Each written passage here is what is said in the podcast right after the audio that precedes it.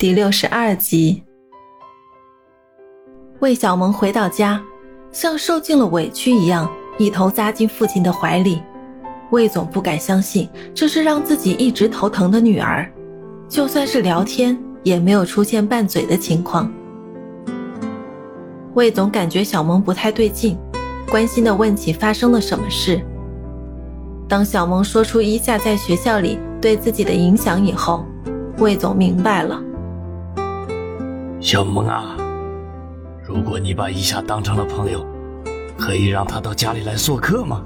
哈哈。小萌点点头，当着魏总的面拨通了伊夏的电话，邀请伊夏今晚来他家做客。伊夏接到小萌的电话后，就通知了雷杰，雷杰等人快速准备起伊夏所需要的文件资料，趁热打铁，今晚就和魏总把这个合同签订下来。几天的筹备，企划书被伊夏做得十分完善，相信魏总一定会满意的。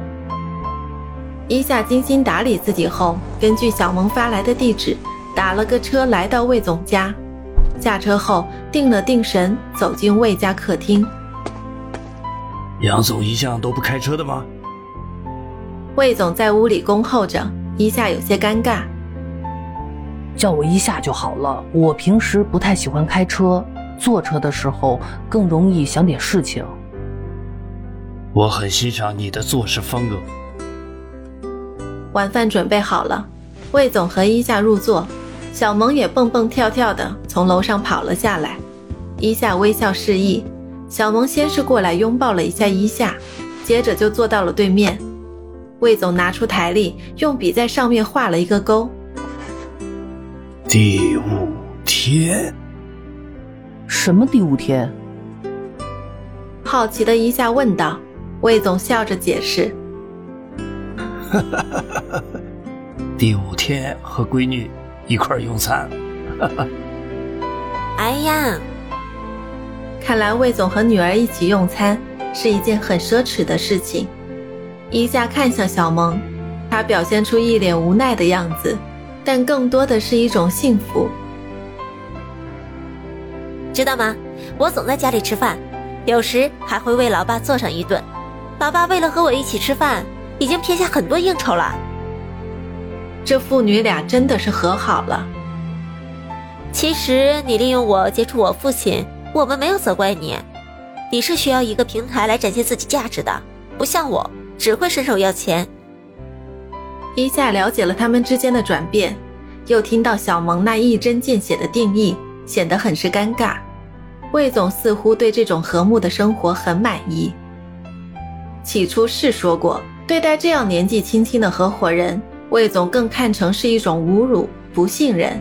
现在他在很多地方都想了解一下的为人，什么生活上、家庭上、工作上，夏雨集团的一些新闻，魏总也是有关注的。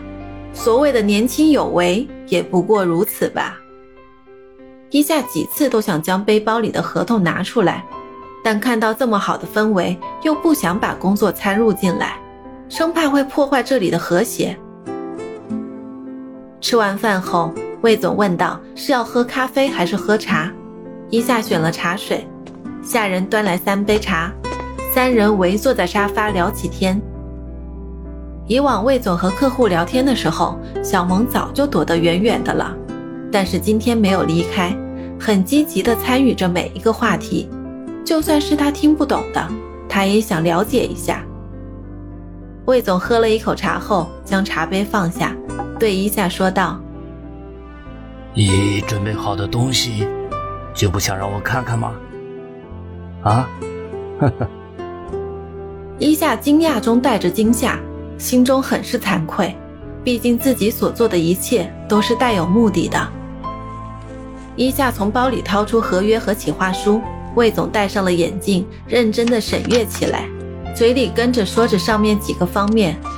伊夏耐心解释：“你的企划草案一点问题都没有，但是我们公司和你们公司是完全不同的，所经营的理念也是不同的。”伊夏有点后悔了，今天就不该抱有希望的。也许这只是个家常便饭。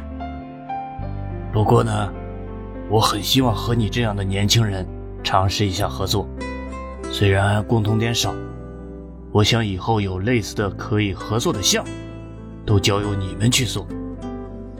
真的吗？太感谢你了，魏总。啊，不要客气，帮我解决了一块心病，完成你的目标，我会责无旁贷的。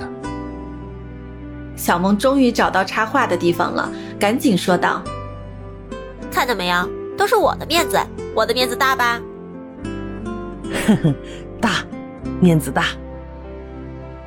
说起合约，这是两家公司需要达成一致、共同履行的合同。相对于两家不同经营模式的公司，合作起来确实有点困难。魏总虽说，如果有相关共同点的项目可以一起合作，那也得互利双赢。魏总，你说的对，我们的合作不只是工作上的，我更想和你们保持密切的关系。既然这样，为了你们的利益，我决定修改一下草案。让它能更好的融合到你们公司的策划方针，让双方都能得到相应的利润。伊夏的这个提议让魏总很满意，也更加的欣赏他。离开魏总家，伊夏在车里看着手里已经签署的合同，想起魏总的一番话：项目计划由你们来提供，我们负责资金。越界的生意对谁都是个冒险。就拿出我们彼此之间的优势，来弥补对方的不足吧。商业形式多种多样，不是所有的都合适自己。不知不觉中，一个念头在脑中浮现，一下激动的心情就快无法抑制。今天要开个临时股东会议，有意思的是，今天这次会议的提议是由肖华和伊夏分别提出来的。很多股东都摸不清头绪了，是他俩的意见又出现分歧了吗？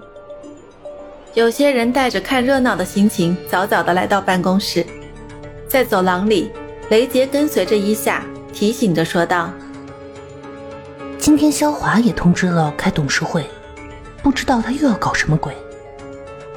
不要去管他，做好我们的事就好。”二人一同走进会议室。